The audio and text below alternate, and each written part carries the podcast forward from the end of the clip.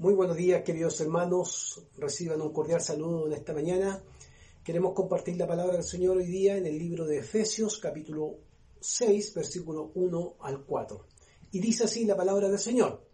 Hijos, obedezcan a sus padres en el Señor, porque esto es justo. Honra a tu padre y a tu madre, que es el primer mandamiento con promesa, para que te vaya bien y para que tengas larga vida sobre la tierra. Y ustedes, padres, no provoquen a ira a sus hijos, sino críenlos en la disciplina e instrucción del Señor. Oremos al Señor. Gracias te damos, Señor, en esta mañana por tu palabra. Queremos rogar tu bendición sobre ella para nuestras vidas y que podamos también hoy día escuchar los consejos que se dieron en el pasado, pero que tienen modificaciones para nuestras vidas en el presente que esa palabra sea una palabra fresca, que se renueve en nosotros, pero que también modifique las conductas, Señor, que seguramente eh, no te agradan a ti de nuestro desarrollo en nuestras relaciones interpersonales, ya sea en la familia como fuera de la familia. Te pido tu bendición por mis hermanos que están en sus hogares, que tu gracia les bendiga y les alcance cada día. En el nombre de Jesús. Amén. Bien, la palabra del Señor que hemos leído hoy día está, sigue eh, esta conexión con las tablas domésticas, eh, tablas de instrucciones domésticas, ¿cierto? Que eh, se entregan por el apóstol Pablo para la iglesia de Éfeso. Y aquí es muy importante mencionar que seguimos de alguna manera resaltando cómo esta nueva humanidad, esta expresión de nuestro cambio, ¿cierto? Se refleja también en comportamientos adecuados en nuestras relaciones interpersonales como también familiares. Eh, cuando pensamos en estas tablas de deberes domésticos, tenemos que dejar claro que no era la única tabla que existía en el siglo I, habían otras que recorrían en, en distintos lugares, por supuesto en distintas aldeas, y eran propias del mundo pagano se toman estas tablas, se traen al consejo de la iglesia, pero se modifican porque existen modificaciones importantes que el apóstol agrega en relación a lo que está pasando con la vida familiar del siglo I, que es muy distinta a la vida familiar que se debe tener como una nueva creación, como hijos de aquel que, cambió nuestras vidas y por supuesto debemos tener un comportamiento distinto. También recordar que estas tablas de deberes domésticos tienen como propósito eh, normar de alguna, de alguna manera el funcionamiento de las relaciones que existen dentro de la familia, el esposo y la esposa, el hijo y el padre, el, el amo y el esclavo, y con eso de alguna manera se aseguraba el buen funcionamiento de la sociedad.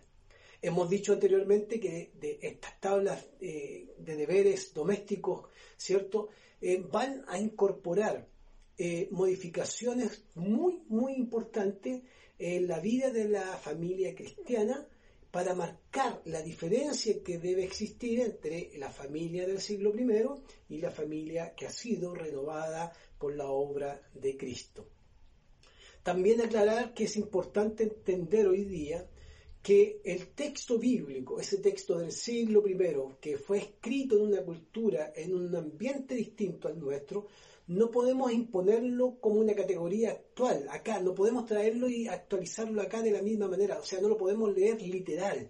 Necesitamos buscar un método para leerlo. Ya el pastor Javier el domingo anterior nos explicaba esto, que es importante establecer un método para leer estos textos bíblicos, traerlos a nuestro tiempo y ver qué nos aportan o qué va a ser lo novedoso del texto bíblico para nuestra vida. Y ahí encontramos un camino que ya se estableció, que es el camino de preguntarnos qué es lo nuevo en relación al Padre y el Hijo, y qué es lo común del siglo I en la relación Padre e Hijo. Cuando nos acercamos a estas preguntas, debemos partir entonces diciendo, en primer lugar, que en el verso capítulo 6, verso 1 al 3, dice, hijos obedezcan a sus padres en el Señor, porque esto es justo. Entonces la pregunta, nos tenemos que hacer la pregunta, ¿qué es lo común en el siglo I en relación al hijo? Y aquí hay cosas muy importantes que decir. Especialmente en el Imperio Romano hay que decir que los niños no tenían un valor, no eran considerados personas. Se actuaba con mucha crueldad en, términos de la relación con los niños. Eh, los niños eh, no solo no tenían valor, sino que además existía la práctica del abandono. Eran abandonados por los padres cuando no los deseaban. Eran rechazados, eran dejados en la intemperie a veces para que murieran. Eh, incluso el padre de la época del siglo I tenía todas las posibilidades de rechazar a un niño, eh, asesinándolo si el niño era débil y eh, asesinándolo si el niño venía con una malformación. Por lo tanto, la crueldad de, la cultura en relación a los niños era bastante eh, fuerte, eh, fuerte para nuestros tiempos, porque estas cosas en estos tiempos son eh, condenadas legalmente, por supuesto, y rechazadas socialmente. Aún los niños en el tiempo del siglo I, aún los niños más, más saludables eran considerados una molestia. ¿Y sabe por qué eran considerados una molestia dentro de la familia? Porque inhibían la promiscuidad sexual y además complicaban la eh, facilidad para divorciarse, por lo tanto era una molestia. El niño, el hijo era una molestia porque impedía eh, un, desarrollo sexual adecuado y por supuesto por otro lado le impedía que se pudieran ellos divorciar. Hay que recordar, hermanos queridos, que ya cuando Jesús tenemos los evangelios, ¿cierto?, que relatan los dichos de Jesús, nos encontramos cuando justamente los discípulos también en, esa actitud eh, apartaban a los niños que no tocaran a Jesús y Jesús se opone y dice, no, dejen que los niños vengan a mí. Ya ese acto de Jesús de dejar que los niños se les acercaran era un cambio radical en el trato con los niños de la época en medio de una realidad social donde los niños eran rechazados. O sea, lo que Pablo está haciendo, eh, eh, mostrando en medio de esa cultura que esto debe ser modificado.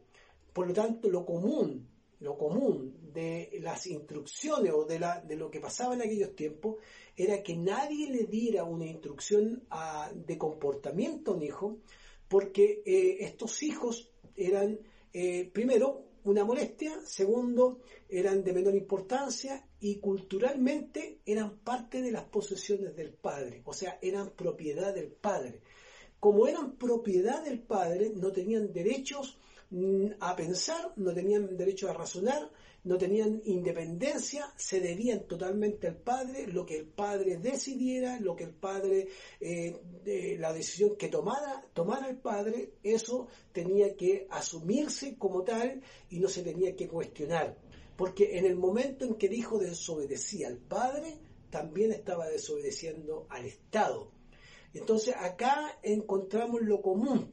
Ningún niño de la época o ningún hijo de la época recibiría una instrucción como la que Pablo está entregando. Y aquí encontramos lo nuevo, aquí está lo nuevo de la relación hijo y padre que se tiene que modificar en esta familia cristiana del siglo I. Eh, el hecho que se le entregue instrucción en esta escala doméstica hacia los niños ya es un cambio radical. Ahí hay una novedad. Se le entrega instrucción al niño o al hijo y le dice, hijos, obedezcan a sus padres en el Señor, porque esto es justo. En esta nueva humanidad, en esta nueva realidad espiritual, los hijos pueden pensar, pueden tomar decisiones, pueden razonar, pueden tener discernimiento a la hora de escuchar eh, la instrucción del Padre y pueden decidir obedecer o no obedecer, porque ese, ese es la, gran, el gran cambio, la gran modificación.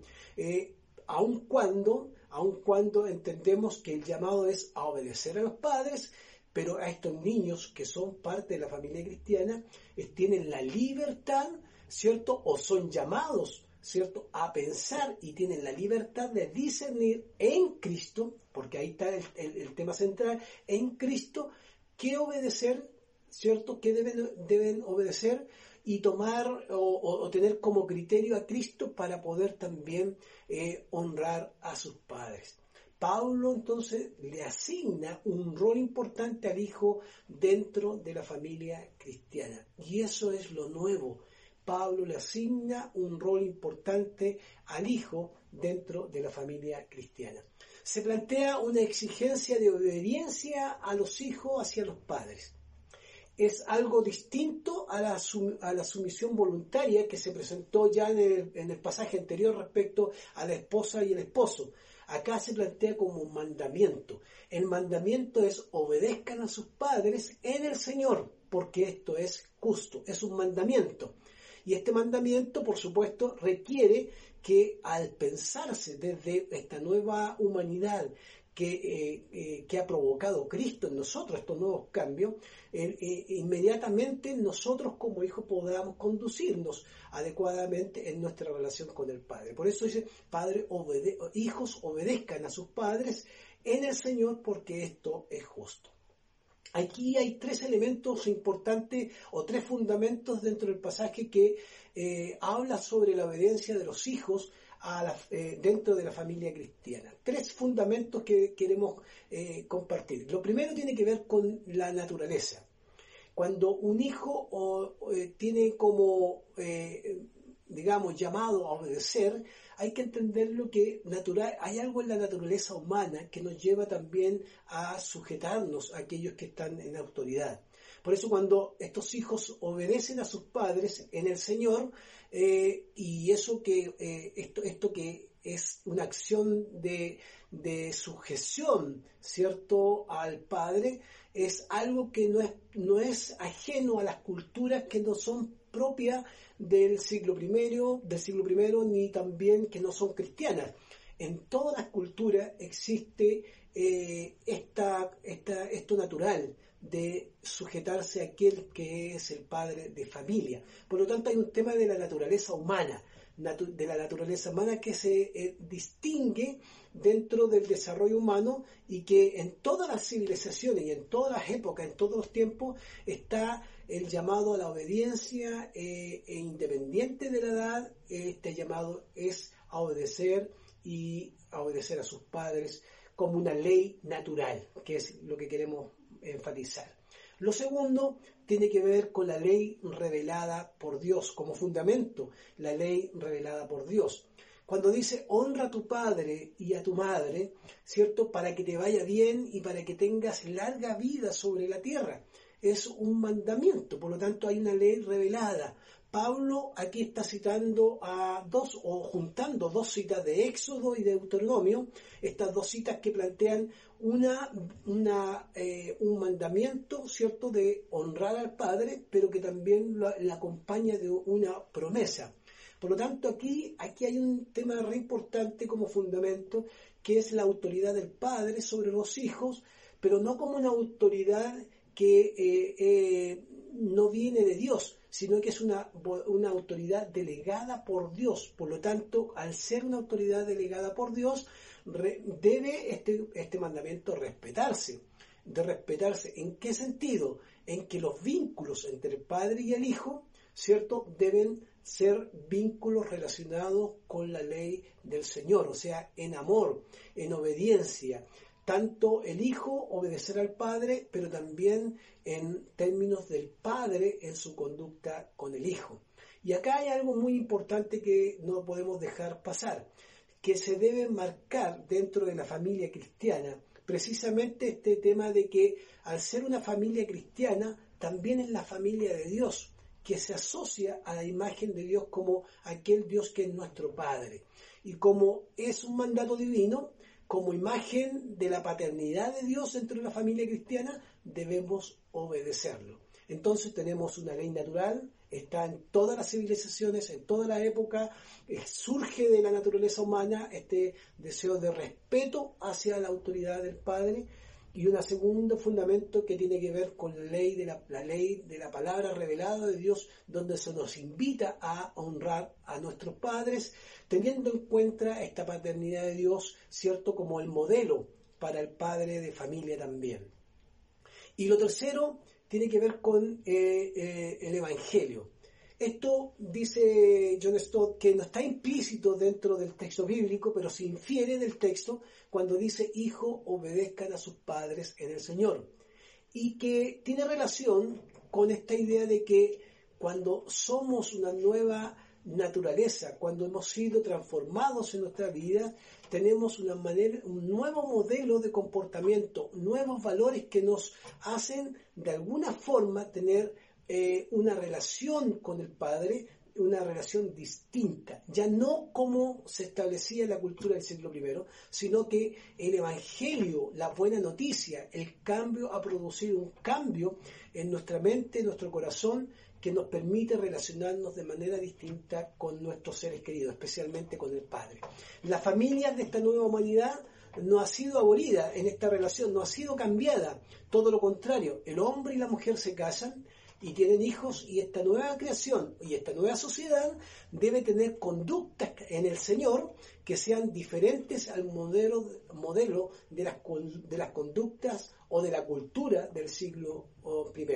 Por lo tanto, el hecho de que Pablo ya hable a los niños orientándolos a su comportamiento para que obedezcan considerando que existe una ley natural que los lleva a una sujeción, pero que existe una palabra revelada donde se nos llama a honrar a nuestros padres y por supuesto también existe el Evangelio que transforma nuestros corazones y nuestra vida, eso debe provocar un cambio de conducta. Por lo tanto, el hijo ya tiene un valor, puede, pensar, discernir y puede ser orientado a tener el comportamiento adecuado en su relación de hijo a padre.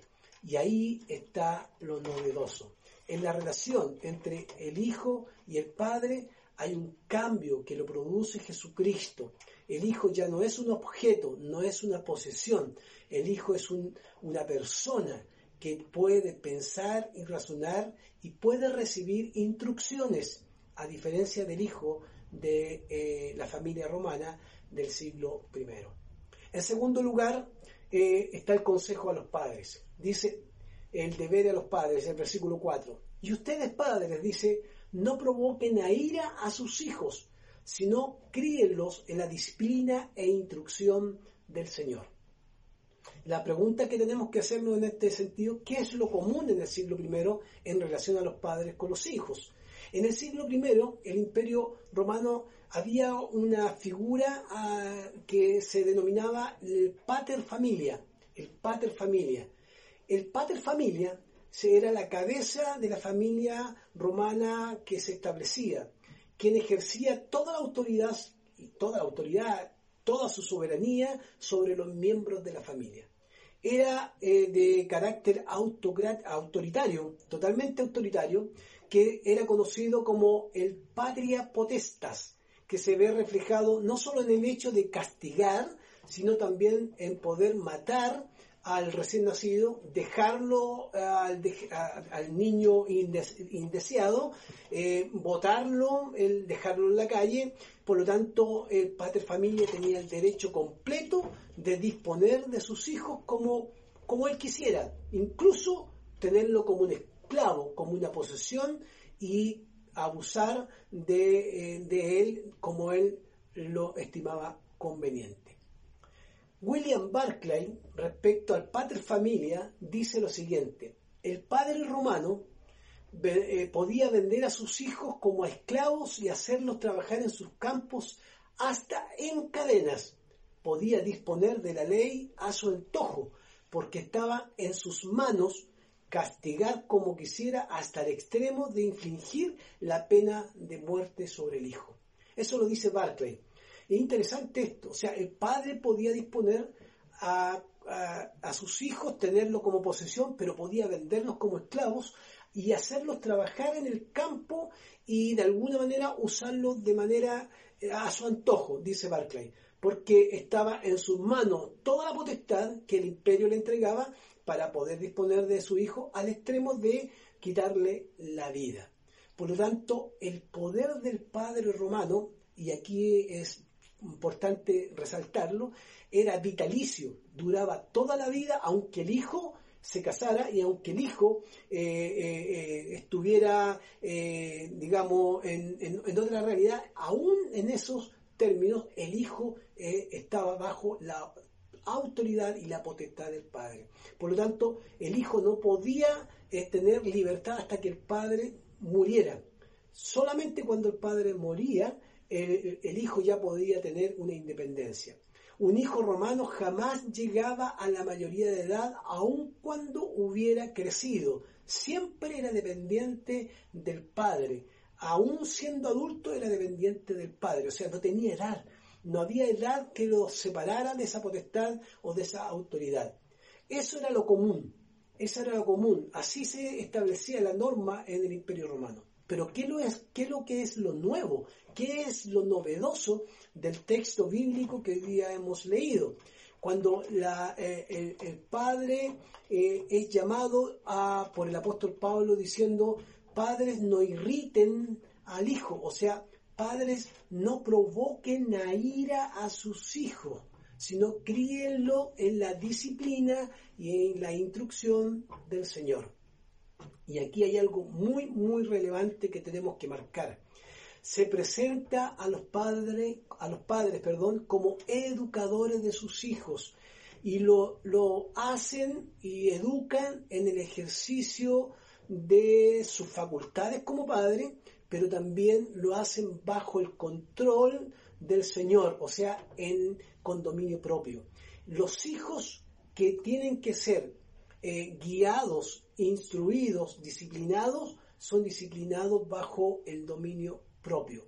Cuando el padre cría o criaban a sus hijos en aquellos tiempos, el padre que cría debe hacerlo de manera distinta al padre del imperio romano, a pater familia.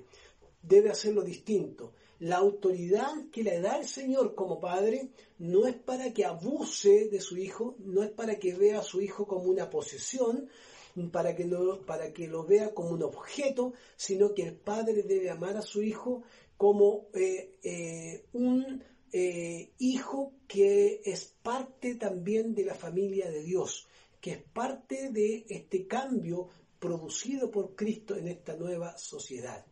La diferencia con el pater familia del Imperio Romano es que el pater familia usaba la fuerza y la, la violencia como como parte de su eh, función o su desarrollo de autoridad.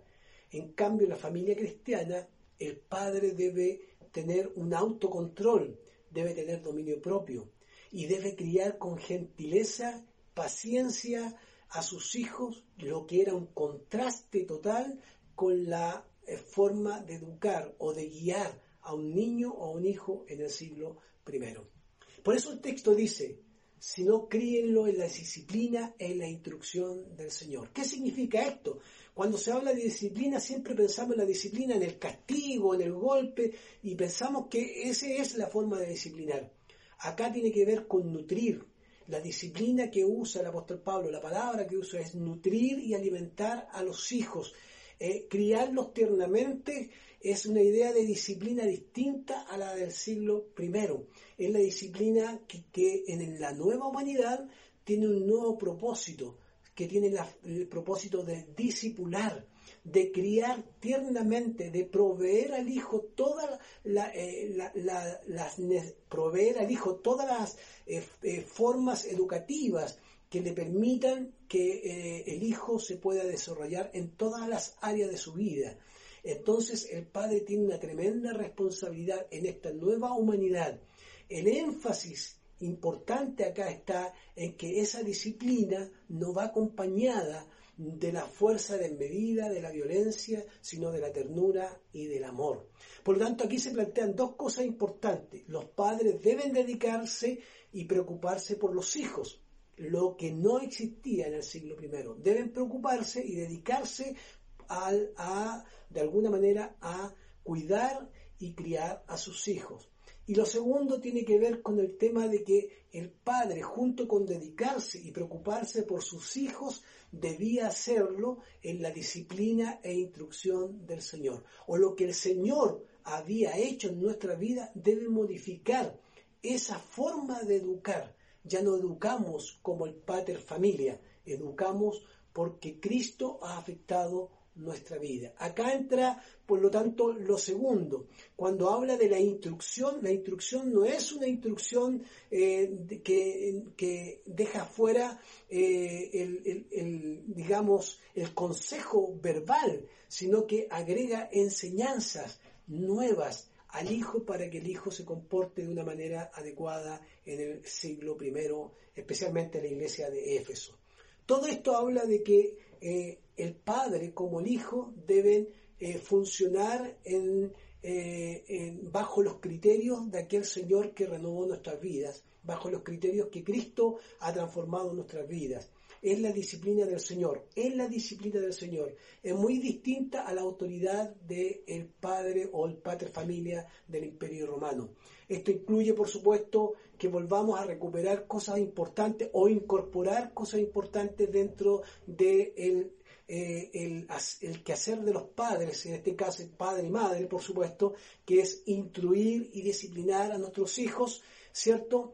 En el amor que eh, se requiere en el autocontrol y en, la, en el dominio propio como una nueva creación. Lo novedoso tiene que ver entonces con la actitud del padre hacia el hijo. No provoquéis a ira a sus hijos. Esto no lo podía decir a un padre en el siglo I. Era, era algo totalmente contradictorio. Eh, como ya sabemos, toda esa potestad que tenía la podía ejercer con todo el poder sobre su hijo. Pero Pablo les dice, no, acá tienen que evitar de irritar a sus hijos. Lo novedoso se encuentra entonces en que el padre trata con suavidad y amor y delicadeza, con disciplina, con instrucción, no con golpe, no con fuerza, sino con amor, tal como Cristo nos ha amado a nosotros. El ejemplo siempre, el criterio siempre será Cristo, siempre será el Señor. Nuestro concepto de disciplina tiene que cambiar. No podemos pensar en la disciplina como el castigo. Tenemos que pensar en la disciplina como aquel que disipula y guía y orienta a su hijo para que se conduzca de buena manera tanto en la familia como socialmente. Podemos corregir y reforzar conducta cuando disciplinamos sin la necesidad de llegar a perder el control podemos corregir, voy a repetir eso, conductas o reforzar conductas sin la necesidad de perder el control. Y acá tenemos que hacer también, hermanos queridos, como padres, a veces una, una mea culpa nuestra. A veces perdemos el control. A veces perdemos el control y pecamos porque a veces no nos conducimos adecuadamente como padres que estamos en Cristo. Y eso es algo que hay que cuidar constantemente. No podemos decir que a veces no perdemos el control, nos descontrolamos porque a veces no sabemos seguramente enfrentar ciertas cosas eh, y provocamos a, ira o irritamos a nuestros hijos. Y a veces también tenemos que replantear cómo modificar también estas conductas. Déjenme concluir con lo, lo, siguiente.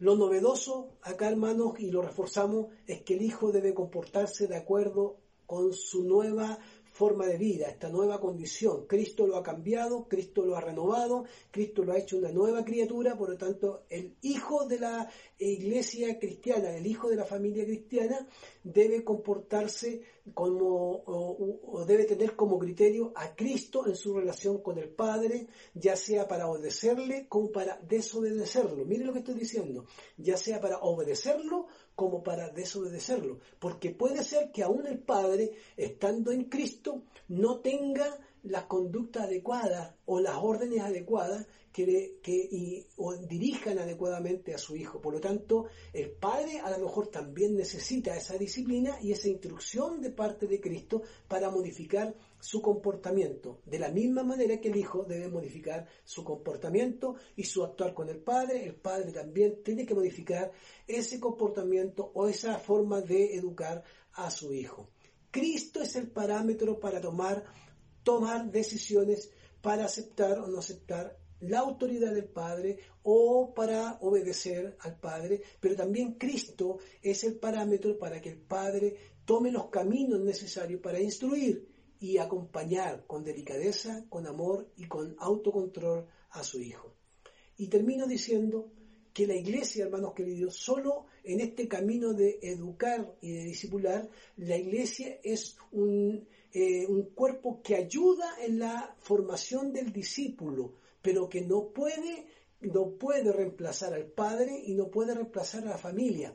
La familia, dentro de la familia, los padres son responsables de la formación, justamente afectados por la obra de Cristo, y la iglesia solo ayuda en este camino de discipular, en este camino de discipular a sus hijos, cumple un rol, pero no puede hacer toda la tarea de formar. ¿Y por qué digo esto? Porque también podemos entender que el consejo del apóstol Pablo le entrega a la iglesia eh, eh, en sus manos algo que tiene que ver con educar completamente a los hijos. No, la iglesia solo ayuda. La responsabilidad a quien se le delega, delega perdón, esta eh, formación y este respeto es al padre y a la madre y al hijo. Por lo tanto, lo que está en el texto, eh, lo que está en el texto eh, de Pablo es que justamente todo lo contrario a la familia cristiana de la época se debe cambiar, no se debe actuar de la misma manera. No debemos someternos eh, de la manera que se hace en el siglo I, sino que debemos actuar en obediencia como el Señor nos ha enseñado. Y ahí está el principio fundamental. Cuando actuamos eh, adecuadamente en dominio propio, en autocontrol, tanto el Hijo como el Padre lo hacen porque lo hacen en base a lo que Cristo ha hecho en nuestras vidas. Porque es muy probable que aún siendo creyentes podamos perder los límites, tanto el Hijo como el Padre, y en eso caeríamos en pecado delante de Dios. ¿Por qué? Porque el llamado del apóstol Pablo y lo novedoso del apóstol Pablo es que no repitamos los modelos de la cultura del siglo I, donde eh, el hijo no tiene valor y donde el padre cree tener todo el poder para hacer lo que quiere. No, en Cristo se modifican nuestras conductas de hijo y nuestras conductas de padre. Que Dios les bendiga, oremos al Señor. Gracias por tu palabra, Señor, que podamos en este día entender esta palabra, lo común de aquellos tiempos y lo novedoso para estos tiempos. Lo novedoso es que tú nos das todos los días la oportunidad de modificar nuestras conductas como padres y nuestras conductas como hijos. Señor, queremos pedir que tú nos ayudes para que la familia cristiana, la familia que es transformada, esta familia que ha sido tocada por la obra de tu Espíritu Santo en nuestras vidas, vaya modificando ese Espíritu Santo también aquellas cosas que no te agradan. Cuando, por ejemplo, nos equivocamos como padre o cuando nos equivocamos como hijo. Ayúdanos para comportarnos a la altura de un hijo que ha sido transformado e incorporado a esta nueva sociedad. Te lo pedimos en el nombre de Jesús.